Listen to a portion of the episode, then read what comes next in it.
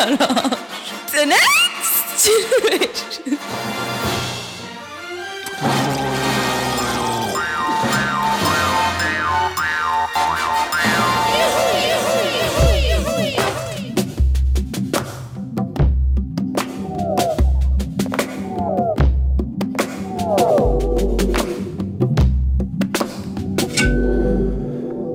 Dieser Tage durchlebt Österreich vermutlich eine der größten Krisen, die das Land je miterlebt hat, zumindest in den letzten Jahrzehnten. Und ja, wenn man sich ein bisschen auf Social Media umschaut, dann erlebt man eine große Spaltung. Da gibt es Impfgegner, Impfbefürworter, da gibt es Kurzkritiker und Kurzbefürworter. Ja, und die Wahrheit liegt äh, in manchen in der Mitte, aber vielleicht in manchen auch nicht. Die Frage ist, äh, wie sicher ist eigentlich äh, Österreichs Demokratie?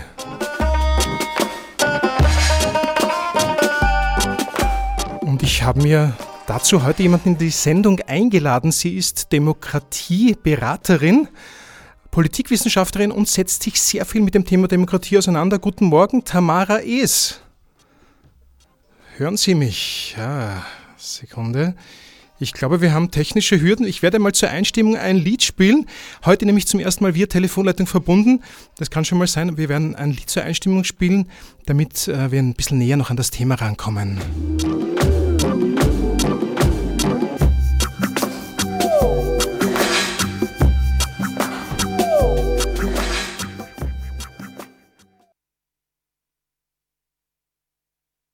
Du sagst, die Demokratie funktioniert nicht, das Volk kennt sich zu wenig aus. Du sagst jetzt mal ehrlich, wählen, das bringt nichts, da kommt doch nur Blödsinn heraus. Du sagst, dass der Durchschnittsmensch dumm ist und seine Entscheidungen durchschnittlich schlecht. Man müsste den Staat anders organisieren, sagst du, und vielleicht hast du recht. Du sagst, es gibt Profis für alles, sollen die das doch machen, dann könnt's funktionieren. Man muss ja nicht immer das Wahlvolk befragen und ständig herumdiskutieren. Die Prinzipien des Rechtsstaats sind wichtig, doch man darf nicht unflexibel sein. So ein bisschen gemäßigte Diktatur brächte frischen Wind hinein. Das klingt alles durchaus plausibel und scheinbar bist du ja ganz gut informiert hätte da nur eine Frage an dich, deren Antwort mich sehr interessiert. Warum lebst du nicht in Nordkorea? Warum lebst du nicht im Iran? Warum lässt du dich denn nicht in Weißrussland nieder? Warum wohnst du nicht im Sudan? Offensichtlich ist auch Guinea-Bissau nicht der Aufenthaltsort deiner Wahl. Warum lebst du nicht längst schon in Laos, im Kongo, in China? Erklär mir das mal. Warum wanderst du nicht einfach raus und lebst fortan in Myanmar oder Gabun? Hält dich davon ab, deinen Wohnort zu wechseln? Zieh einfach nach Kamerun. Nimm doch Saudi-Arabien, Kuba, Zimbabwe, Burundi, nimm Tadschikistan. Es gibt so schöne autoritäre Regime, jetzt geh doch, stell dich nicht so an. Schau Christoph und Lollo singen über die Demokratie und ich stelle mir die Frage, wie sicher ist eigentlich Österreichs Demokratie? Und dazu habe ich jetzt jemanden in der Telefonleitung. Tamara Is, Demokratieberaterin. Guten Morgen. Guten Morgen. Schön, dass es klappt. Ich freue mich sehr, ja, gerade in diesen schwierigen Zeiten, dass Sie trotzdem eben sich die Zeit genommen haben und dass unsere Telefonleitung jetzt steht. Ja, hören Sie mich gut? Ja, sehr gerne. Danke für die Einladung. Ähm, ja, jetzt bin ich durchgekommen, nachdem ich in der Warteschleife zu unserer Sendung war, aber jetzt passt. Sie waren in, in, Ihrer eigenen Warteschleife.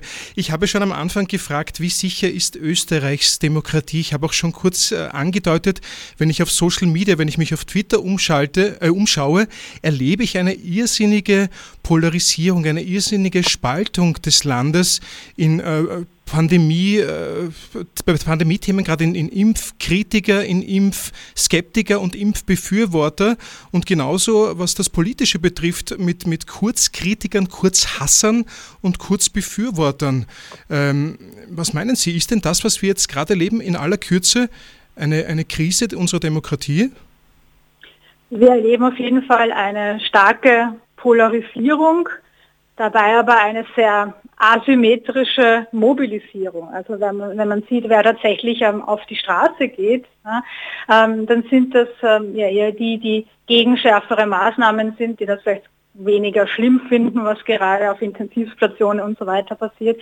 Ähm, was aber wirklich fehlt, ist auch eine Mobilisierung von anderer Seite, also auch von denjenigen, die sich tatsächlich jetzt fürchten, sorgen, auch um die Demokratie und um die Verfassungskultur sorgen.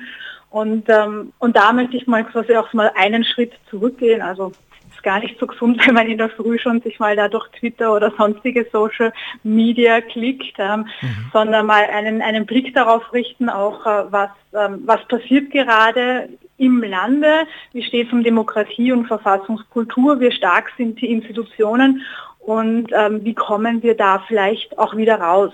Und genau die, diesem Thema und dieser Frage, wie kommen wir da vielleicht wieder raus, dem möchte ich gerne mit Ihnen heute nachspüren.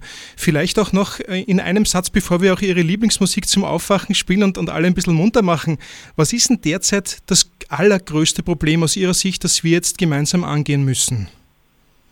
Wir erleben momentan eine starke gegenseitige Blockade der Institutionen in unserer Demokratie. Also wir sehen, dass ähm, also gerade die Verfassung ist auch darauf ausgelegt, ähm, dass man sich auch vertragen kann und dass man demokratisch, das heißt eben auch auf Grundlage des Rechtsstaates miteinander reden kann und das Gespräch findet und miteinander kooperiert. Und momentan ist ja stark auf Konflikt ausgelegt und ähm, das ja, tut der Situation nicht gut, das tut auch der Demokratie im Allgemeinen und das tut auch unserer Gesundheit nicht gut. Okay, das heißt, wir müssten dieses, diesen Konflikt ein bisschen äh, mehr im, in den Konsens vereinen, oder heißt das das? Ja, also wir haben auch äh, Institutionen, die äh, mit Kompromiss und auch Konsens ähm, arbeiten können. Und ähm, darüber hinaus müssen wir sie auch stärken. Also wir sehen gerade jetzt in Krisensituationen, welche Teile der Institutionen gut arbeiten, welche halten. Ähm, vor allem die, ähm, die Justizrichterinnen ähm, und Richter, Staatsanwaltschaften, die stellen dann noch so Bollwerke auch dar. Und wir sehen aber auch, ähm, wo uns ähm, Gesprächsebenen fehlen, wo wir zu wenig auch pluralistische, demokratische ähm, Aushandlungskonzepte haben. Ui, da waren Fremdwörter, da waren Fremdwörter dabei, mhm. Frau Es, für, für alle, die pluralistisch, was, was heißt das für alle, die das, das Begriff nicht kennen? Ja, es geht darum, dass ähm, alle, die unter dieser ähm, Regierung zu leben, teilweise auch zu leiden haben, tatsächlich auch äh, Mitsprache haben und äh, ein Mitspracherecht ähm, und auch ein Mitentscheidungsrecht daran haben und so viele Stimmen wie möglich einzubringen.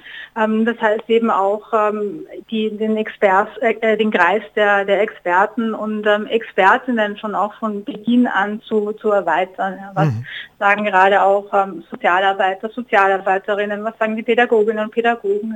Das hat uns gerade zu Beginn der Krise gefehlt und wir merken, wie das immer noch nachhängt, ähm, äh, eben nicht nur autoritär zu verordnen, was zu geschehen hat, sondern tatsächlich auch ähm, das Gespräch ähm, zu suchen und, äh, und tatsächlich auch zu schaffen.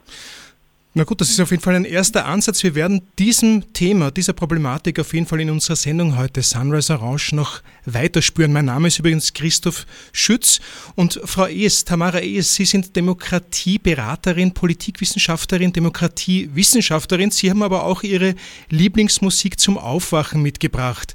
Was sollen wir denn als erstes hören, damit wir alle, die jetzt zuhören, so richtig aus dem Bett äh, werfen? Ich habe vor allem ein paar politische Lieder mitgebracht. Ähm, gerade, gerade Kunst ist ein wichtiges Ventil um ja auch man, manchen Irrsinn besser zu verkraften. Und ich würde gerne anfangen mit der Coffee Shop Company. Ich glaube, das Lied heißt Jetzt erst recht, wurde geschrieben und eingespielt wenige Tage, nachdem uns das Ibiza-Video vorgespielt wurde und ähm, ist ein sehr schöner Umgang mit, ähm, mit Politik und da kann ich allen nur ans Herz legen. Coffee Shop Company, jetzt erst recht.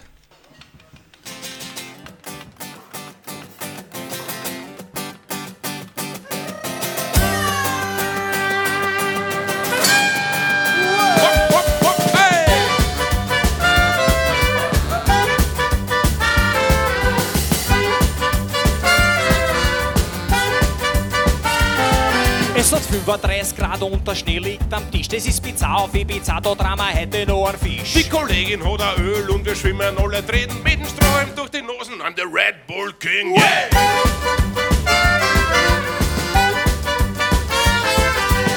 Madel, hoch zu, ich bin der große Mocher-Chick. Ein Fernsehsender hast du nach dem Abend im Gepäck. Mit dem Gutschatz auf den Schädel geht's dann zack, zack, zack. Drei, vier Leute servieren wir an und dann bricht man ein neues Knack. Joshi, was machen wir heute? Du sagst dann übersetzt. Joshi, was machen wir heute? Aber alles nach Gesetz. Joshi, was machen wir heute? Das wird unser großer Deal. Joshi, was machen wir heute? Heute verscherbeln wir die Krone.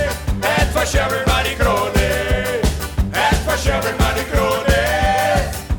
förtjänar man i krone Ett for man i krone Ett förtjänar man i krone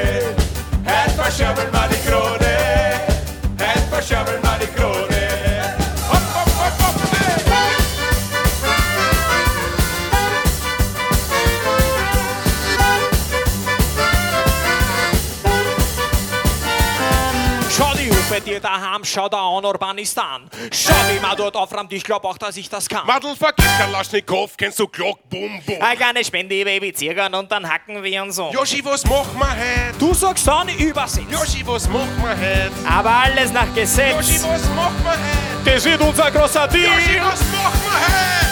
Heute verscherbeln wir die Krone. Heute verscherbeln wir die Krone. Heute verscherbeln wir die Krone. Heute verscherbeln wir die Krone. Heute verscherbeln wir die Krone. Heute verscherbeln wir die Krone. Heute verscherbeln wir die Krone. Das singt die Coffee Shock Company jetzt erst recht. Das ist Lieblingsmusik von Demokratieberaterin Tamara Es. Ja, heute verscherbeln wir die Krone. Da sind wir mittendrin in einem Demokratiethema, das eigentlich sehr problematisch ist, nämlich Medienkorruption. Mhm. Ja, ist das äh, Medienkorruption ein riesiges Thema, das der österreichischen Demokratie zusetzt momentan? Äh, ja, also wir, wir sehen es auch ähm, ganz aktuell im, im Rechtsstaatlichkeitsbericht ähm, von der Europäischen Kommission. Ähm, den, den darf man nicht nur lesen, um weitere Munition gegen Länder wie Ungarn oder Polen zu finden, den darf man auch sehr selbstkritisch lesen. Und ähm, da wird ganz klar aufgezählt, dass es in Österreich eben auch hohe Beiträge für staatliche Werbung gibt, aber dass Transparenz und, und Fairness gerade bei der Verteilung hier fehlen, dass, es, dass wir unzureichende Aufmerksamkeit auf Medienpluralismus legen, also hier wieder das Wort Pluralismus, dass wir eigentlich wenig Auswahl haben zwischen den ähm, verschiedenen auch ähm, Interpretationen und äh, Darstellungen und Einordnungen, ähm, was gerade in, in Österreich los ist. Mhm. Ähm, gerade wenn wir auch schauen auf, auf die Boulevardmedien, die sind hauptsächlich in der Hand ähm, zweier Familien. Und ähm, hier gibt es äh, starke finanzielle Querverbindungen und, und Einflüsse. Wer, si Sie, wer sind diese zwei Familien? Ähm, na, also vor allem Dicherns und Fellners. Also die haben seit Jahren ähm, den Boulevard ähm, in der Hand. Und darüber hinaus ähm, gibt es natürlich einige kleinere Zeitungen. Ähm, einiges ist auch in, in der Hand äh, anderer Verlage, die zum Beispiel der Kirche nahestehen oder wem auch immer. Mhm. Ähm, aber gerade der Boulevard, und um den geht weil hier ja, hier die meisten oder sehr viele Gelder auch hinfließen. Ähm, also die sind dann eben auch stark meinungs- machend ähm, in die eine oder andere Richtung. Und hier setzt dann auch das Thema Medienkorruption an ja, und daher ja auch ähm, diese, diese heute verscherbeln wir die Krone, beziehungsweise kann man die Krone kaufen. Die trifft nicht nur die Krone, kann sich auch jetzt ähm, auf andere Medien beziehen, kann man Österreich, kann man und so weiter kann man heute, kann man die U-Bahn-Zeitung, äh, aber auch andere Zeitungen, die auch abhängig sind oder in größerer Zahl abhängig von ähm, Inseraten und es geht vor allem auch um Inserate, muss man sich fragen, inwieweit ist hier seitens bestimmter Politiker, Politikerinnen auch die Intention, geneigt, Berichterstattung zu kaufen, ja. Ähm, ja, oder quasi das Bild, das man eben haben möchte, dort, dort durchzubringen. Und da haben wir in Österreich, und das ist, wenn wir uns diverse Demokratie-Rankings anschauen, seit Jahren Punkteabzug, also quasi Qualitätsminderung in der Demokratie, weil, weil wir hier sehen, ja, hier gibt es wenig Transparenz in der Förderung. Es gibt ein starkes Ungleichgewicht. Ähm, was ist eigentlich Medienförderung und wo wird tatsächlich über Inserate auch gefördert? Also quasi wo wird, wo wird das Geld hingebracht? Ähm, wie sind auch eigentlich die Kriterien für Medienförderung? Wieso orientieren sich die eben hauptsächlich an der, an der Auflage? Und ähm, quasi wer mehr Boulevard und wer mehr Boulevardesk und wer überspitzt berichtet, hat dann oft auch mehr Auflage. Also ist das, kann das das Qualitätskriterium sein, an dem wir unsere gesamte Medienförderung ausrichten? Ähm, oder gibt es, und ja, das gibt es gerade auch wenn wir in andere Länder sehen, gibt es andere Möglichkeiten der Kriterien, zum Beispiel wie groß ist eine Redaktion, wie viele Menschen sind dort auch fest angestellt, ähm, gibt, es, gibt es tatsächlich ordentliche Recherche, also gibt es ein tatsächliches Fact-Checking oder ein, ein, eine Gegenkontrolle dessen, was man mir jetzt als Journalist und Journalistin erzählt. Da muss ich jetzt und, kurz einmal einhaken, Frau, Frau Es. Ähm, heute verscherbeln wir die Krone ist ja quasi diese Anregung aus dem Lied, das Sie, das Sie mitgebracht haben, gekommen. Aber de facto ist es ja kein Verscherbeln, was jetzt auch im Raum steht, sondern es ist eher ein äh, eine wechselseitige mutmaßliche Abhängigkeit von Teilen der Regierenden oder der Mächtigen in unserem Land mit, mit äh, Teilen der, der, dieser mächtigen Zeitungen. Zumindest steht dieser Verdacht oder dieser Mut, diese mutmaßliche Verbindung im Raum sehr stark. Es gilt natürlich die Unschuldsvermutung, aber es gibt ja auch jetzt konkret diesen Vorwurf, dass eben auch Umfragen zum Teil irgendwie, äh, also manipulierte Umfragen, äh, ja, eben eingekauft wurden oder, oder in die Zeitungen hineingekauft wurden. Äh, ist, ist das so ein, so ein Demokratieproblem auch?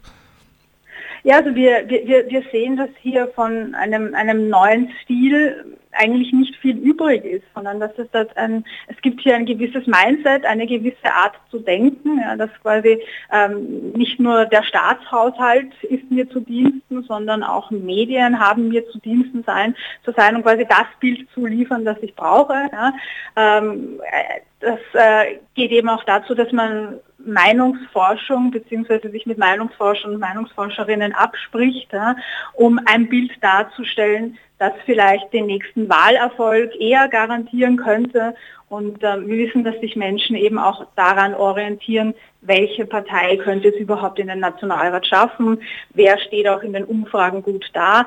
Keiner möchte gern quasi seine, seine, eine verlorene Stimme abgeben und deshalb orientieren sich Wählerinnen und Wähler auch, sie entscheiden sich nicht nur stark erst in den letzten Tagen vor einer Wahl, sondern auch an Meinungsumfragen. Und wenn ich da plötzlich jetzt ähm, als wenn die ÖVP plötzlich an erster Stelle aufscheint, auch wenn es nur knapp ist, ja, vor allen anderen, ja, dann ähm, ist das natürlich medial viel leichter zu verkaufen quasi. Da ist, da ist jemand, der, der ein aufgehender Stern und ähm, der dreht jetzt alles, neuer Stil. Ja.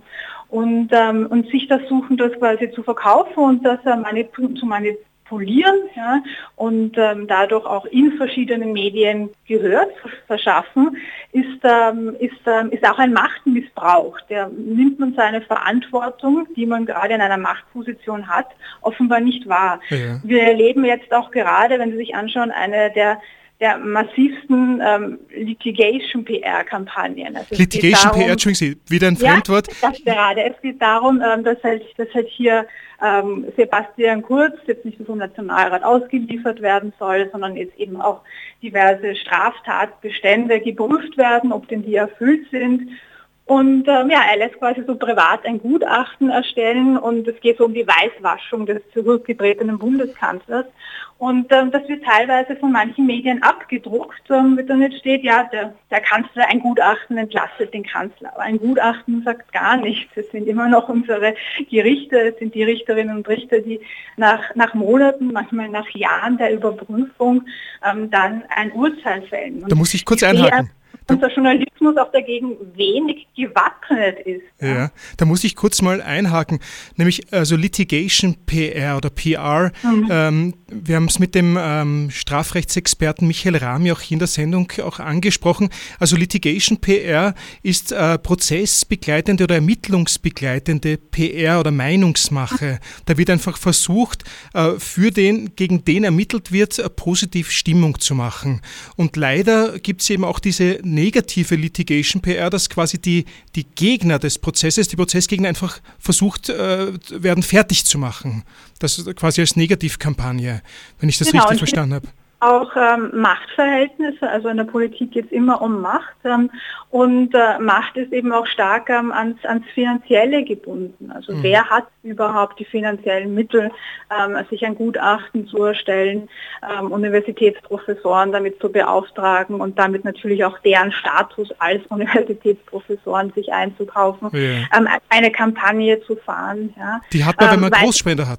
Die hat man, wenn man viele Großspender, also Spenderinnen hat. Braucht Geld. Entweder braucht man Großspender oder, was ja mutmaßlich auch im Raum steht, äh, man veruntreut ähm, das, das Geld der Steuerzahlerinnen und Steuerzahler, das eigentlich ähm, dafür gedacht ist, damit ähm, die Republik und alle ihre Institutionen gut arbeiten kann. Ja? Also auch dieser Vorwurf steht ja im Raum und ist dann zu überprüfen, welches Geld, also ist es ein Privatspender, ja? dann kann ich immer noch sagen, man muss schauen, ob das mit dem Parteienfinanzierungsgesetz in Ordnung geht. Aber was ja auch im Raum steht, ist, dass diese Sachen aus dem Finanzministerium bezahlt wurden. Ja? Mhm. Und das Finanzministerium ist halt nicht so viel zuständig, die Meinungsumfragen zu manipulieren. Sagt Tamara Ees, äh, Politikwissenschaftlerin, Demokratieforscherin. Vielleicht, wenn wir jetzt noch einen ganz kleinen Schritt zurück machen, bevor wir nächstes Lied spielen.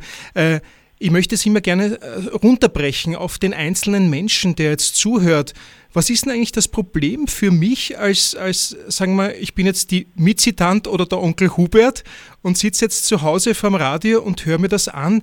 Denkt man, mir ist das doch vollkommen wurscht, ob der Herr Kurz seine, seine Umfrage kauft oder nicht kauft oder, äh, also abgesehen davon, dass, ja. dass es unser Steuergeld ist, dass es nicht okay ist, dass es halt quasi mutmaßlich nicht okay ist äh, und mutmaßlich unser Steuergeld ist. Aber die Frage ist, was betrifft das den Einzelnen, wenn, wenn da falsche Umfragen in großen Boulevardmedien mit Stimmungen äh, erscheinen? Warum ist das schlecht oder was hat der Einzelne davon negativ?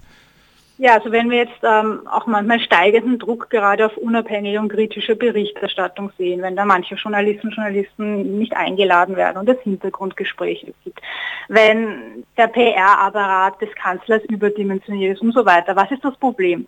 Die öffentliche Meinung für politische Machthaber, Machthaberinnen ganz wesentlich. Ja? Nämlich gerade eben auch dann, wenn sie, wenn sie nicht äh, korrekt handeln. Ähm, wir sehen ja das, äh, wir können das über Jahre und Jahrzehnte weltweit beobachten. Ähm, wann, wann verschlechtert sich mit der Demokratie? Wann hat Demokratie, äh, ja, muss Abstriche machen? Ja? Ähm, Demokratien werden selten abrupt ausgetauscht. Selten gibt es quasi einen Putsch. Ja? Es läuft vielmehr über die Jahre schleichend. Ja? Und es gibt immer wieder so Versuchsballons, wo Politikerinnen und Politiker dann auch ähm, mal schauen, wie weit sie gehen dürfen. Und da auf diesem Weg, auf diesem Weg quasi, was ist alles möglich, was ist gerade ähm, ja, was, was kann ich noch als Freundelwirtschaft durchgehen lassen, weil das ist halt unsere Kultur, ja, oder was ist tatsächlich eben strafbar oder was ist eigentlich noch moralisch akzeptabel für die Bevölkerung. Auf diesem Weg, ähm, Verfassungs- und Demokratiekultur zu verändern, muss ich die Bevölkerung mitnehmen. Das heißt, die Akzeptanz der Rechtsunterworfenen ist immer ausschlaggebend und dazu brauche ich ähm, die Medien. Ja. Schauen wir nur nach Ungarn, wo ein Viktor Orban schon seit 20 Jahren die Medien Medien aushält, Stück für Stück ruiniert, ja, bis auch eine Zivilgesellschaft kaum mehr existiert. Wieso tut er das? Ja? Weil er auf seinem Weg der Autokratisierung ja den Rückhalt der Bevölkerung braucht und sich daher nicht viele kritische Stimmen leisten kann. Ja? Und daher ist es eben ganz wichtig, ja, dass wir die Medien ähm, als unabhängige kritische Instanz aufrechterhalten, die tatsächlich auch ähm, Verfassungsbrüche dokumentiert, aber auch ganz wesentliche Verschiebungen in einer demokratischen Kultur, in des politischen Umgangs miteinander. Also nicht das Strafrecht ist die Grenze. Ja. Also mhm. wollen wir tatsächlich in einem Land leben, wo alles, was jetzt nicht vom Strafrecht sanktioniert ist, schon politisch in Ordnung ist. Ja. Und das muss dokumentiert, analysiert und ähm, eben veröffentlicht werden. Und daher ist es eben ganz wichtig, ähm, dass, dass, dass die Medien noch unabhängig und kritisch und hier eben nicht an der Leine ähm, eines Ministers, Ministerin oder wem auch immer sind. Ja, aber Frau Is, Sie, Sie haben mich noch nicht jetzt ganz als jetzt Unbeteiligten, der ich jetzt zu Hause vor dem Radio sitze und mir denke, mir ist das alles wurscht, das brauche ich nicht, das interessiert mich nicht. Wie, wie können wir diese Menschen auch ins Boot holen? Also wie, wie betrifft das diese Menschen nämlich ganz persönlich? Also das, das, das Versprechen, das, ähm, das uns ja eigentlich an der Demokratie auch überzeugt, ist das Versprechen auf Gleichheit. Dass wir, egal wie, wie reich und schön wir sind, ähm, tatsächlich vor dem Gesetz alle gleich sind. Und gerade wenn ich jetzt Korruption schaue oder auch im Bereich Medienkorruption, sind das Angriffe auf die Demokratie, weil sie gerade dieses Versprechen auf Gleichheit unterminieren, weil man eben sieht, dass da, dass es sich manche richten können. Und ähm, man sieht quasi, wenn schon, es gibt nicht nur eine, Vorbildwirkung, sondern auch eine Vorbildverantwortung. Mhm. Und ähm, ich glaube nicht, dass es quasi uns wurscht ist, wenn wir sehen, dass wir nicht gleich sind, dass wir ähm, vor Gericht nicht gleich behandelt werden. Ich glaube auch nicht, dass es ähm, den, den Menschen jetzt egal ist, wenn es aufgrund dieser Regierungspolitik zu Triagen im, im Krankenhaus kommen muss, dass sie sehen, dass sie nicht alle gleich und gleich gut behandelt werden. Ja. Es geht tatsächlich in all diesen Fragen, die wir demokratisch verhandeln, um Gleichheit. Können sich manche richten, stehen manche besser da. Und ähm, ja, je höher die Qualität einer Demokratie ist, desto stärker ist auch ihre Gleichheit ausgeprägt. Das ist ein schöner, das ist ein schönes Schlusswort, bevor dieses nächste Lied von Ihnen kommt, mit dem wir die ganze Sendung jetzt ein bisschen auflockern wollen. Äh, was würden jetzt gut passen zu dem, was Sie jetzt nämlich auch gesagt haben, nämlich eben diese, diese Gleichheit, die mit der Demokratie eigentlich angestrebt wird und, und auch vielleicht auch ein bisschen anregen, diesen Widerstand gegen die, die sich richten? Ähm, ja, wir sind dann auch schon wieder bei Christoph und Lolla, die ein wunderschönes Lied gesungen haben, ähm, schon 2009 gefragt haben, wann der Karl-Heinz Grasser, der schöne Heinz, endlich in Häfen gehen wird. Und das zeigt nämlich, dass die Justiz in Österreich arbeitet, gut arbeitet, langsam und gründlich arbeitet. Sie braucht ein bisschen ähm, lang. Sie braucht ein bisschen lang, aber, aber sie arbeitet gut.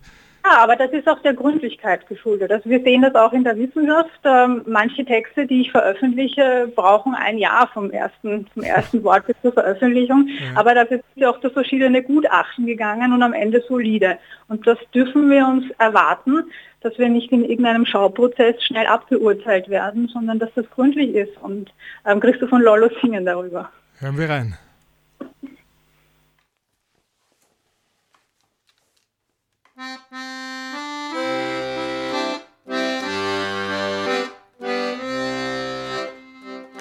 Der alte Meier sitzt im Wirtshaus drüben am Gürtel und ist sogar für sein Verhältnis sehr paniert. Es ist schon ungefähr seit 22. Viertel. Jojo, der Meier, der ist besoffen und sinniert. Er sagt, je Leiband, den Helmut, den haben sie gesperrt. Scheinbar haben Gesetze doch noch einen Sinn. Und den Alfons haben's erwischt und auch den Hubert. Sogar der Julius war ein paar Stunden drin.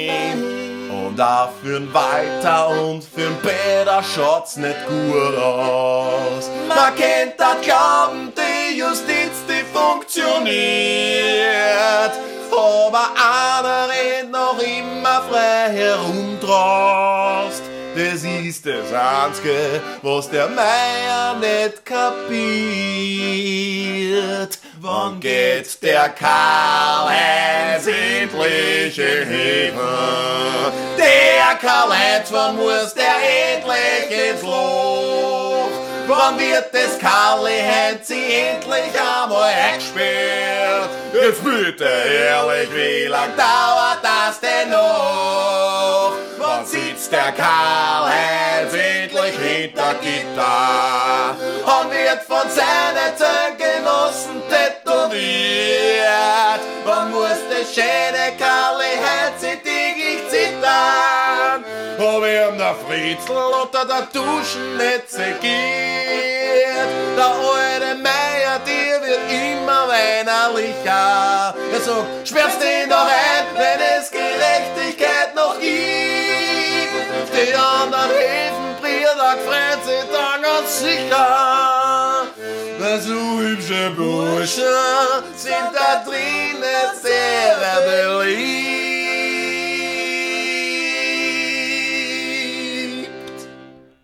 Karl-Heinz, das sind Christoph und Lollo, Lieblingsmusik von Tamara Is, äh, Demokratieberaterin, Demokratieforscherin, Politikwissenschaftlerin. Und wir haben es gerade gehört, Satire ist, glaube ich, auch eine äh, wichtige, äh, ja, eine wichtige Errungenschaft der Menschheit und auch eine Errungenschaft für die Demokratie. Oder was sagen Sie zur Satire? Ja, ganz, ganz richtig. Also auch wenn wir uns solche Lieder anhören, ähm, uns da ein bisschen auch hämisch freuen, äh, sind das ganz wichtige Ventile und das muss auch in einer Demokratie auch möglich sein. Und es ist zwar ein, ein ebenso simples, aber wie klares Merkmal, ähm, dass man in der Demokratie über Politiker und Politikerinnen lachen darf, sich lustig machen darf. Das ist in autoritären Gesellschaften nicht möglich. Versuchen Sie mal über einen Herrn Putin und einen Herrn Orban und so Ja. Witze und Kabarett und so zu machen. Ja, da machen Sie dann auch Bekanntschaft äh, mit, äh, mit dem Gefängnis. Also ich, ich, ich sehe sofort ein Bild von mir, Frau Es, nämlich ich sehe sofort, äh, da gibt es eine, eine ähm, Zeichnung, ein gefallener Engel mit großen Ohren. Dieses Bild ist äh, irgendwie durch die Medien gegeistert. Ja, Kennen Sie weiß das? jeder, was damit gemeint ist, Ja, oder? ja. Da, das ist so ein Beispiel für, für, man darf sich über Politiker lustig machen.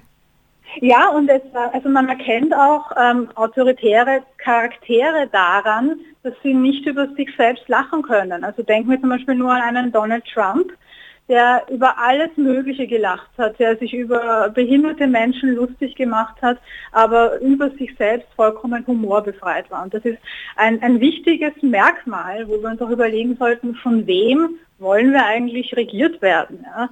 Sind das Menschen, die über sich lachen können, die da vielleicht ein bisschen ähm, ja, sogar mitschmunzeln können? Ja? Oder ist da jemand, der gleich dann anfängt zu klagen, öffentlich oder gerichtlich, wie auch immer?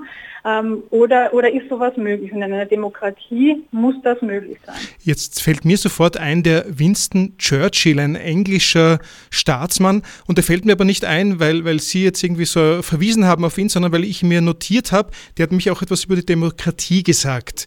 Also ihm wird in den Mund gelegt das Zitat, äh, sinngemäß auf Deutsch übersetzt, Demokratie ist die schlechteste aller Regierungsformen.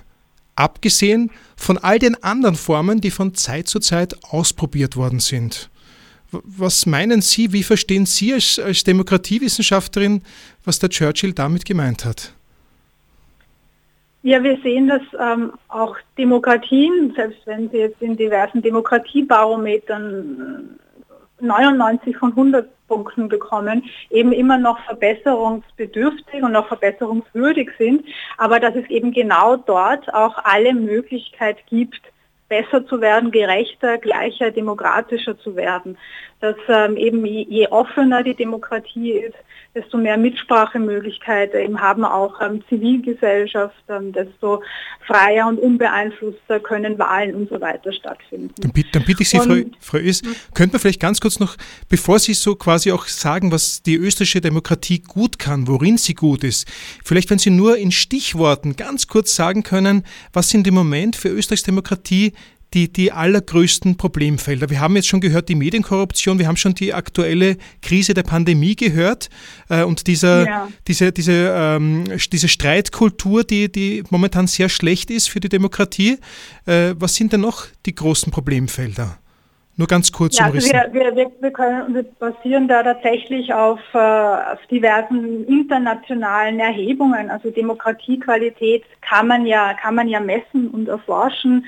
Ähm, Österreich wird da von diversen Demokratiebarometer und Rankings auch natürlich immer miterhoben. Und äh, die sprechen meist dann schon mit einer Stimme und erzählen uns nicht erst in der Krise, sondern schon seit Jahren, also Medientransparenz, Medienförderung, ähm, auch diese hohe Konzentration, also dass wir eigentlich unter wenigen Medien auswählen können, ist ein Problem. Dann aber auch grundsätzlich Transparenz und ähm, Informationsfreiheit ähm, ist etwas, was in Österreich sehr verbesserungsbedürftig ist. Stich, Stichwort, Stichwort Amtsgeheimnis oder? Eben, auch Amtsgeheimnis, quasi in Österreich ist irgendwie all, mal grundsätzlich alles geheim ja, und dann gibt es ein paar Ausnahmen. Und wenn wir da schauen, wie das etabliertere, stärkere Demokratien machen, gerade jetzt im, Anglo im, im skandinavischen Raum, dann sehen wir, dass es eigentlich umgekehrt ist, dass das meiste transparent ist und nur ganz wenige Ausnahmen sind hier eben nicht ähm, durchschaubar. Auch solche Punkte wie ähm, Parteienfinanzierung, etwas was in Österreich verbesserungsbedürftig ist. Gerade der Rechnungshof hat eigentlich ganz, ganz untypisch für ihn einen Gesetzesvorschlag äh, vorgelegt vor wenigen Tagen, wie man die Parteienfinanzierung ähm, verbessern könnte, wie man das transparenter und auch die Kontrolle verstärken könnte. Mhm.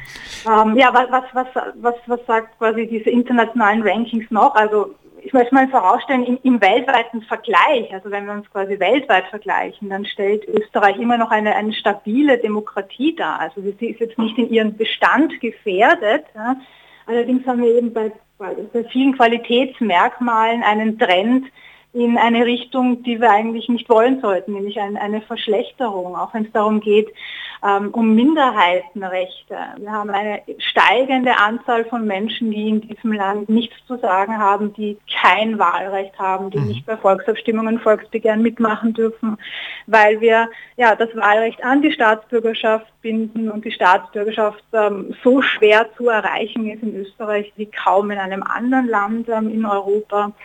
Ähm, was uns auch immer wieder in diesen Demokratie-Rankings als ja, Beschädigung unserer Demokratie äh, beziffert wird, ist ähm, ja, wer hat eigentlich Einfluss auf die Kontrolle, äh, auf die Gesetzgebung, ähm, quasi auch jetzt hier wieder auf Korruption, Einfluss finanzstarker Gruppen, also hier Parteispenden. Ja. ja. Ähm, insgesamt auch ähm, die politische Kultur. Also es wird auch der Umgang miteinander gemessen. Ja. Ähm, wie, wir gerade, wie wir gerade miteinander umgehen, Sie und ich oder nur die Politiker, PolitikerInnen? Nur günstiger. Also der, der private Raum ist davon ausgenommen. Wobei ja, wir gerade nicht Pirat sind, äh, privat sind. Qualitären Staat, ja, wenn uns quasi halt hier, wenn uns hier gesagt würde, wie wir miteinander umgehen sollen. Mhm. Es geht tatsächlich darum, dass ähm, wie gehen Verfassungsgerichtshof und Parlament und Regierungsvertreter miteinander um. Haben wir zum Beispiel heuer auch schon ein schönes Schaubeispiel gesehen, ähm, dass ähm, der Untersuchungsausschuss hätte Akteneinsicht gewollt, ja, hätte Unterlagen gebraucht. Untersuchungsausschuss eben ist ein Kontrollinstrument des Parlaments. Ja, also quasi unser Parlament hat eine starke Kontrollfunktion und die hätten Akteneinsicht gebraucht. Der Finanzminister hat über Monate nicht geliefert, hat das hinausgezögert. Mhm. Ja ähm, bis dann der Verfassungsgerichtshof eingeschalten wurde. Und der Verfassungsgerichtshof hat das dann dem Bundespräsidenten gesagt. Und erst der Bundespräsident musste bei einer Fernsehansprache quasi dem Finanzminister Blümel da die, die, die Route ins Fenster stellen, bis dann der irgendwann äh, zigtausende Dokumente ausgedruckt dort hinübergekarrt hat. Ja. Und dabei, also und dabei war noch gar nicht die Krampuszeit, die kommt ja erst.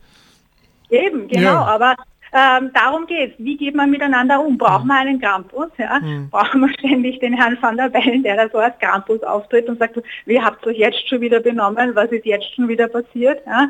Ähm, oder quasi sind wir mündige Bürgerinnen und Bürger, äh, handeln wie erwachsene Vertreter und Vertreterinnen in einer Demokratie ja, und hauen uns dann nicht nur ständig das Hackel ins Kreuz, ja, sondern mhm. arbeiten im Sinne, also zum Gemeinwohl. Ja. ja. Und das ist etwas, wo die österreichische politische Kultur da eben auch immer Punkteabzug bekommt. Wird tatsächlich zum Gemeinwohl gearbeitet oder sind hier Partikular Parteiinteressen, persönliche Loyalitäten und Freundschaften, für die mhm. gearbeitet wird. Und ja, da haben wir doch gerade einige Probleme. Frau Es, es gibt ja die sogenannten Säulen der Demokratie. Da gibt es eben äh, das Parlament, da gibt es die Regierung samt Minister, da gibt es äh, die Justiz und da gibt es als vierte Säule, wird ja auch oft genannt, der Journalismus. Und manche sprechen auch von Social Media als fünfter Säule und äh, die Kunst und Kultur ist sechste Säule. Das habe ich auch schon mal wo aufgeschnappt. Aber bleiben wir doch bei der vierten Säule, bei, bei den Journalisten, Journalistinnen, auch gerade weil das quasi auch mein oft Thema hier oft in der Sendung ist, Sunrise Orange, hier auf Radio Orange, das Freie Radio in Wien. Ähm, wie, wie, wichtig und, und wie gefährdet sind euch im Moment aus Ihrer Sicht äh, die Journalisten, Journalistinnen auch jetzt in dieser, in dieser Krise der Pandemie und in dieser Regierungskrise? Mhm. Aber ich möchte vielleicht anfänglich ein bisschen etwas richtigstellen. Also fünfte Wahl ist für mich nicht Social Media, sondern wenn, dann eben die Zivilgesellschaft. Ja. Wir haben in Österreich eine, eine sehr lebendige Zivilgesellschaft, ähm, auf die ich auch immer setze. Also wir sehen das gerade zum Beispiel auch beim Antikorruptionsvolksbegehren ja. ähm, oder auch ähm, in anderen Krisen, wie sehr die Zivilgesellschaft tatsächlich hier mitarbeitet oder eben auch dagegen arbeitet, wenn es mhm. notwendig ist. Ja. Also das ist etwas, was, was, was, was, was leider ähm, oft vergessen wird, wo auch ähm, gerade die Institutionen der Politik wenig auf die Zivilgesellschaft zurückgreifen bzw. mit ihr zusammenarbeiten. Aber gut, die Frage war... Ich, ähm, ich, ich schärfe, genau, ich schärfe meine Frage vielleicht noch nach. Wie können eigentlich Journalisten, Journalistinnen dieser Tage, in dieser äh, Krise der Regierung, dieser Krise der Pandemie eigentlich äh, der Demokratie hilfreich sein?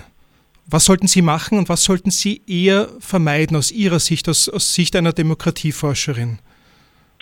Es geht darum, unbotmäßig zu sein. Also das, was ja auch ähm, manchen Journalisten, ich glaube dem Armin Wolf wurde erstmal vorgeworfen, dass er so unbotmäßig ist. Und genau das ähm, zeichnet auch gute Journalistinnen und Journalisten aus, dass sie sich nicht andienen, nicht ähm, anfüttern lassen, ähm, dass äh, sie, sie versuchen, die, die richtigen Fragen zu stellen und nicht die Geschichte zu erzählen, die ihnen vorgestellt wird, ja, sondern tatsächlich quasi hinter die Fassade oder hinter das schöne Social-Media-Bild, das einem der PR-Apparat aus dem Bundeskanzleramt, aus dem Ministerium oder von wem auch immer ähm, hier gerade darlegt. Stichwort also Litigations-PR hätten wir da wieder als Beispiel, als Negativbeispiel. Zum Beispiel, ja. Und, ähm, und da muss ich sagen, ähm, das ist, ähm, ich verstehe auch die Seite der Journalisten und Journalisten, das ist nicht immer einfach, gerade wenn man sieht, wie in den letzten Jahren ähm, Einsparungen getroffen werden mussten oder zumindest getroffen wurden, wie viele Journalisten und Journalistinnen auch ähm, prekär arbeiten, ja, einfach für ihre Arbeit nichts oder ganz wenig ähm, bezahlt bekommen und dann aber auch davon abhängig sind, ähm, dass, ähm, dass sie vielleicht ja auch äh, dem Chefredakteur oder der Chefredakteurin mit ihren Geschichten auch gefallen, die wiederum natürlich von Inseraten und so weiter vielleicht auch abhängig sind. Ja. Mhm. Also ähm, finanzielle Abhängigkeiten sind hier ein, ein großes Thema. Ja. Wie weit lehne ich mich aus dem Fenster, wie weit kann ich mich aus dem Fenster lehnen, um nicht meine Karriere zu gefährden? Ähm, habe ich eigentlich Rückendeckung aus der Chefredaktion, diese oder jene Geschichte so zu erzählen, wie sie sich mir darstellt? Ähm, oder kommt dann ein Anruf aus dem Kanzleramt, aus den Ministerien, die mir dann sagen, die dann dem Chefredakteur oder der Chefredakteurin sagen, wenn es das noch einmal so bringen, dann streichen wir aber das Inserat. Ja. Hat auch schon stattgefunden, kennen wir zum Beispiel Geschichten aus dem Falter, wo es dann plötzlich keine Inserate mehr gab. Mhm. Und das sind natürlich finanzielle Einbußen und ähm, ich verstehe da auch manche Chefredaktionen, die sich das zweimal überlegt, weil finanzielle Einbußen heißt dann auch, ich kann noch weniger Journalistinnen und Journalisten mhm. halten oder bezahlen. Also das ist ganz schwierig und darum ist ähm, die, die Medienförderung, Medienfinanzierung hier auf neue Beine zu stellen, die nicht diese Abhängigkeiten schaffen, also wahrscheinlich für Abhängigkeiten wird man nie abschaffen in einem kapitalistischen System, mhm. aber die eben so von der derzeitigen eben politischen Ausrichtung auch abhängig sind, ja, ja. ist wirklich das Gebot der Stunde. Aber Ihr Stichwort auch für den einzelnen Journalist, für die einzelne Journalistin ist unbotmäßig sein. Also eben nicht das, was gewünscht ist, machen, sondern das, was man aus persönlicher journalistischer Überzeugung für richtig hält. Ja, richtig. Es geht ähm, darum zu recherchieren, zu hinterfragen und äh, nicht das Bild zu übernehmen, das einem dargestellt wird. Und wir sehen wir nämlich auch schon ein starkes Ungleichgewicht. Ja. Wir sehen jetzt, dass, ähm, dass die einzelnen Ministerien und das Kanzleramt äh, massenhaft Angestellte hat, die nur am schönen Bild arbeiten, die nur für Social Media da sind, mhm. die den ganzen Tag nichts anderes tun, als Social Media damit füttern, ja, mhm. den Minister, die Ministerin ins rechte, rechte Licht zu rücken. Ja. Mhm. Und äh, ein Ungleichgewicht ähm, von immer auch weniger werden und noch immer weniger abgesicherten mhm. Journalisten und Journalisten, ähm, die, die sich überlegen müssen, wie weit sie gehen können. Ja. Ja, und ähm, da ziehe ich den Hut auch vor jedem, der ähm, hier noch ja, sich an, an seine persönlichen journalistischen, ethischen Maßstäbe hält. Ethische Maßstäbe, das wäre auch ein anderes Thema, das den Rahmen noch sprengt. Da werde ich auch gerne mal den Presserat hier einladen in die Sendung und darüber sprechen. Äh, Frau Es, mit welcher Musik können wir unser Publikum jetzt unbotmäßig bezirzen? Ähm, ich würde jetzt gerne die ähm, Isabel Frei hören, die ein ähm, schönes Lied über das Wahlrecht singt. Eigentlich ist es ein sehr altes Lied, das sie eben auch neu interpretiert. Es geht um das Frauenwahlrecht. Der Text ist schon von 1920. Sie singt das jetzt auch ein mit einer Kletzmer-Band und sie interpretiert es neu und bringt auch neue Textzeilen, indem sie sagt, ja, das Frauenwahlrecht ist jetzt schon erkämpft, aber wir müssen uns auch daran messen lassen, unsere Demokratie auf diejenigen zu erweitern, ähm, denen sie noch nicht zugute kommt. Ähm, Stichwort ja, 1,2 Millionen nicht wahlberechtigte in Österreich. Ein Drittel der Wienerinnen und Wiener ist am Wahltag nicht berechtigt mitzumachen und darüber singt sie. Das hören wir uns jetzt an.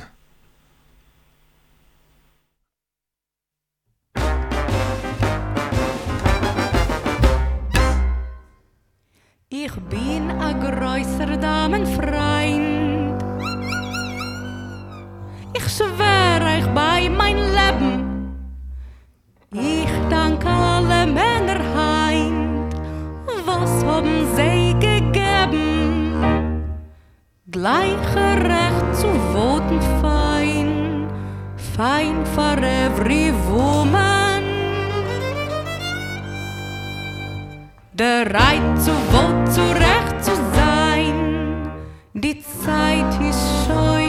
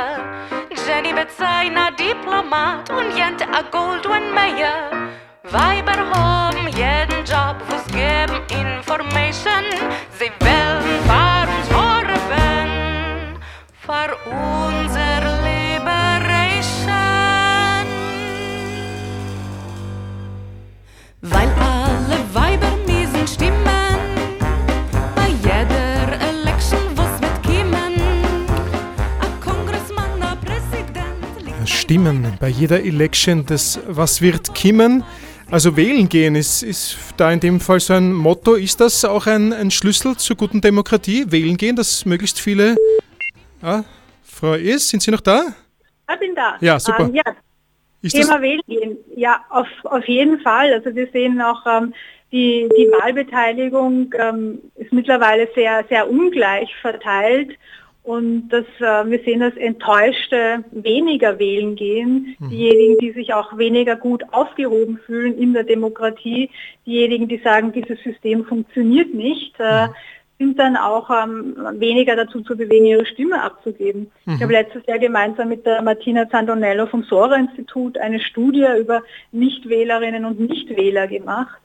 Und ähm, da sehen wir eben ganz, ganz klar, ähm, dass diejenigen, die weniger Einkommen haben, weniger Vermögen haben, weniger hohe formale Bildung, dass diejenigen, die ähm, auch ja öfter äh, lang arbeitslos oder gar langzeitarbeitslos sind, dass sich die in unserem System weniger gut aufgehoben fühlen, weil sie sagen, ja, und das sind auch so Stimmen aus unserer Umfrage, ja, die Politiker, die machen Politik für sich selbst oder vielleicht für eine Oberschicht, aber dazu gehöre ich nicht. Ähm, Wozu soll ich überhaupt noch wählen gehen? und da ist wieder die Gleichheit, dieses Thema, was Sie vorhin genannt haben, äh, würde wieder ins Spiel kommen. Das wäre das Erstrebte, oder?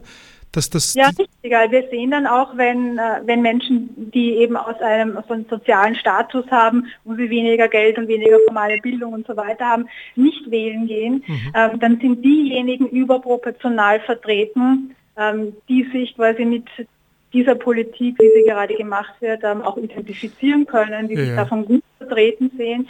Und dann haben wir hier natürlich auch ein großes Ungleichgewicht. Ja, ähm, Frau ähm, ja. Entschuldigen Sie, Frau, Frau ist, äh, wir haben ein, ein seltsames Geräusch in der Leitung. Also entweder ruft da noch irgendjemand an, heimlich, bitte der oder die das hier versucht, bitte nicht machen, oder es ruft jemand bei Ihnen an. Das könnte natürlich auch sein. Nein, Nein? an. Das muss muss Witzig, witzig. Festnetz sein, Okay, ja. ja, na, wie gesagt, pandemiebedingt machen wir die Sendung heute via Telefon. Hier mit Tamara Es, Demokratieberaterin und äh, Politikwissenschaftlerin. Wie sicher ist Österreichs Demokratie? Wir müssen jetzt eigentlich kommen zu dem Thema, das, das die meisten Menschen dieser Tage sehr, sehr bewegt, nämlich die Krise der Pandemie, die auch gleichzeitig eine Krise der Regierung offensichtlich ist. Was haben Sie dafür für konstruktive Ansätze aus Ihrer, aus Ihrer Sicht als Demokratieforscherin? Ja, also ich äh, möchte mich auch mal darauf konzentrieren, worauf wir uns eigentlich in Österreich auch verlassen können und was wir auch im, im Laufe dieser, dieser Pandemie schon gesehen haben, was funktioniert. Und äh, wir haben zwar einige, einige Rechtsverletzungen gesehen, dass zum Beispiel Verordnungen nicht gesetzeskonform war, dass ähm, abgestraft wurde, wo hätte nicht abstraft, abgestraft werden sollen. Und ähm, in einer rechtsstaatlichen Demokratie kommt es nicht darauf an, dass niemals Fehler passieren, ja, nie Fehler passieren in Diktaturen, weil sie da eben unter den Tisch gekehrt werden, sondern in einer rechtsstaatlichen Demokratie kommt es darauf an, dass diese Fehler auch wieder bereinigt werden und dass man aus ihnen lernt. Und ähm, wir haben wirklich ähm, starke Gerichte, nicht nur der Verfassungsgerichtshof, sondern alle Landesverwaltungsgerichte sind eigentlich schon seit Pandemie damit, äh, Pandemiebeginn damit beschäftigt, auch hier Verletzungen an der Rechtsordnung, an der Verfassung auch wieder auszugleichen und dienen damit ja eigentlich auch als Hilfsorgane für die Politik, für die Minister und Ministerinnen und zu sagen, naja, diese Verordnung war so nicht in Ordnung. Ja, wenn ihr das so machen wollt, dann müsst ihr das besser machen. Dann müsste auch das Parlament den Hauptausschuss, wen auch immer, mit einbeziehen. Und, ähm, und da sehen wir, dass, ähm, dass gerade eben Gerichte in, nicht nur in Krisen, aber da sieht man es halt besonders, da hat man besonders so Einblick in diesen Maschinenraum des Staates, hier auch ähm, als, als, als, als Bollwerke gelten, um halt hier Willkür und Überschreitung von Kompetenzen hintanzuhalten. Ja. Und ähm, da, deswegen, äh, deswegen umso tragischer sind die ganzen Anwürfe und Vorwürfe, ähm, gerade auch wenn sie von einer Regierungspartei wie der ÖVP kommen, ja, wenn gegen, gegen die Richter und der Wirtschafts- und Korruptionsstaatsanwaltschaft ähm, geschossen wird, wenn man da irgendwelche linken Zellen vermutet. Ich meine, linke Zellen, das ist eigentlich etwas, was man sonst irgendwie so aus der Terrorismusbekämpfung oder Beobachtung kennt, diese Wortwahl. Ja. Und ähm, es schadet nämlich dem Institutionenvertrauen, ja, wenn man quasi nicht einzelne Urteile kritisiert, das steht Ja. jedem frei, aber wenn man die Institutionen an sich kritisiert, ja, dann unterminiert man, untergräbt man das Vertrauen in das politische System. Und Tam- gerade jetzt bräuchten wir eigentlich Vertrauen und funktionierende Systeme. Vertrauen und funktionierende Systeme. Sagt äh, Tamara Ees, äh, Demokratieforscherin, ist das, was wir dieser Tage in, in Zeiten der großen Pandemiekrise in Österreich brauchen. Äh, was meinen Sie, was, was ist denn das, was unsere Demokratie jetzt in dieser Krisenzeit braucht, was, was jeder Einzelne beisteuern könnte? Was, was, was wäre das aus Ihrer Sicht? Also wenn wir jetzt mal nur auch von, von Wien ähm, ausgehen, müssen wir sagen, sind wir ähm, in, in, in Wien äh, noch gut gestellt. Ja. Über die Jahrhunderte sind Menschen während der Pandemie aus den Städten aufs Land geflohen und ähm, wir haben aber eine Politik bzw. ein, ein Kräftemessen hier in der Politik, wo man tatsächlich in einer Zwei-Millionen-Stadt in einer Pandemie besser aufgehoben ist. Und ähm, da sieht man nämlich auch, wie man gute Politik machen kann. Ähm, sowohl Gesundheitsstaatsrat Hacker als auch gerade der Bürgermeister Ludwig werfen ja tatsächlich quasi ihr gesamtes politisches Gewicht in die Waagschale, um auch teilweise unpopuläre Entscheidungen zu treffen.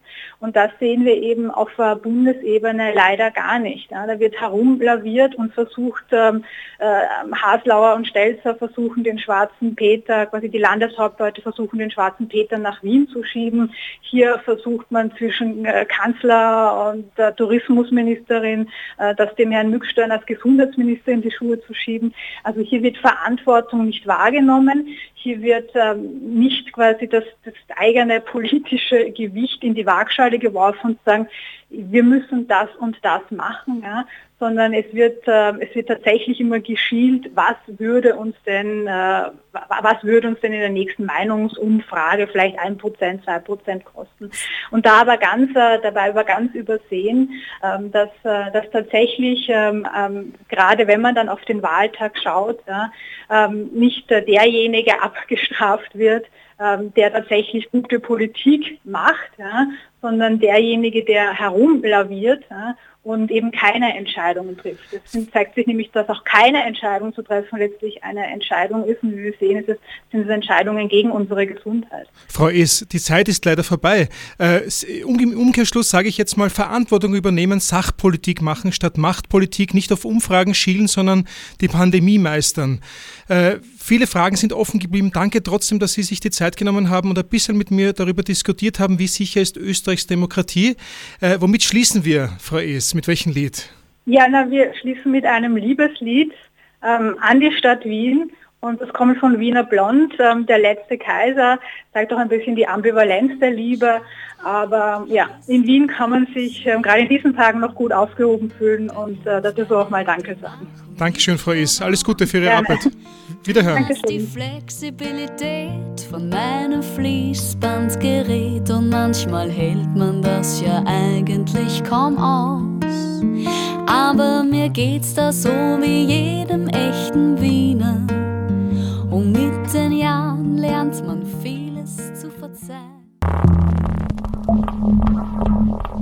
Orange 94.0, das Freiradio in Wien.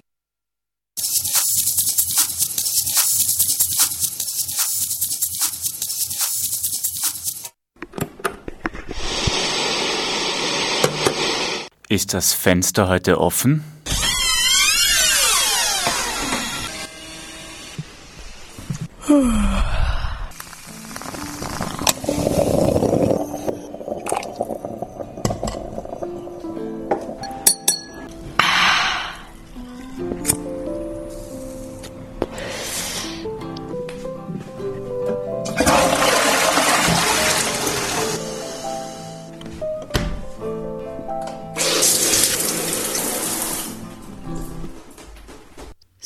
vielfältig wie diese Geräuschkulisse ist auch das offene Fenster, die Sendereihe für alle und alles auf Radio Orange. Du möchtest ins freie Radio? Gestalte einen Sendebeitrag über alles, was dein Herz begehrt. Offenes Fenster at o94.at. Schalt dich ein, bring dich ein und steig ins offene Fenster ein. Fazanti rokbiederi, fabrika ražo bietas, finansists regulē bankas, Farmaceita raksta burkā, fermeris ravē burkānus, fotografijā redzami rabarbeži. FRB nozīmē daudzas lietas.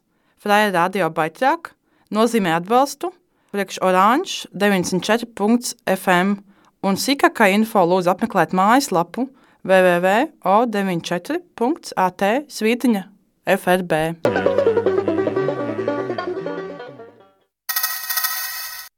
Neun Uhr, Radio Africa International. elf Uhr, Minden szerdán délelőtt 11 órától Bécsi Magyarok, egy órás zenés magazinműsor magyarul. Orange Rádió FM 94.0. zwölf Uhr, Monikas musikalische Reise. Ein Streifzug durch Länder, Sprachen, Rhythmen, Melodien und Themen. 13 Uhr, Kapitalismuskritik, ehemals WEX. Auskünfte über Marktwirtschaft, Staat und Kapital, die man sonst wo vergeblich sucht. 14 Uhr, Non-Random Radio.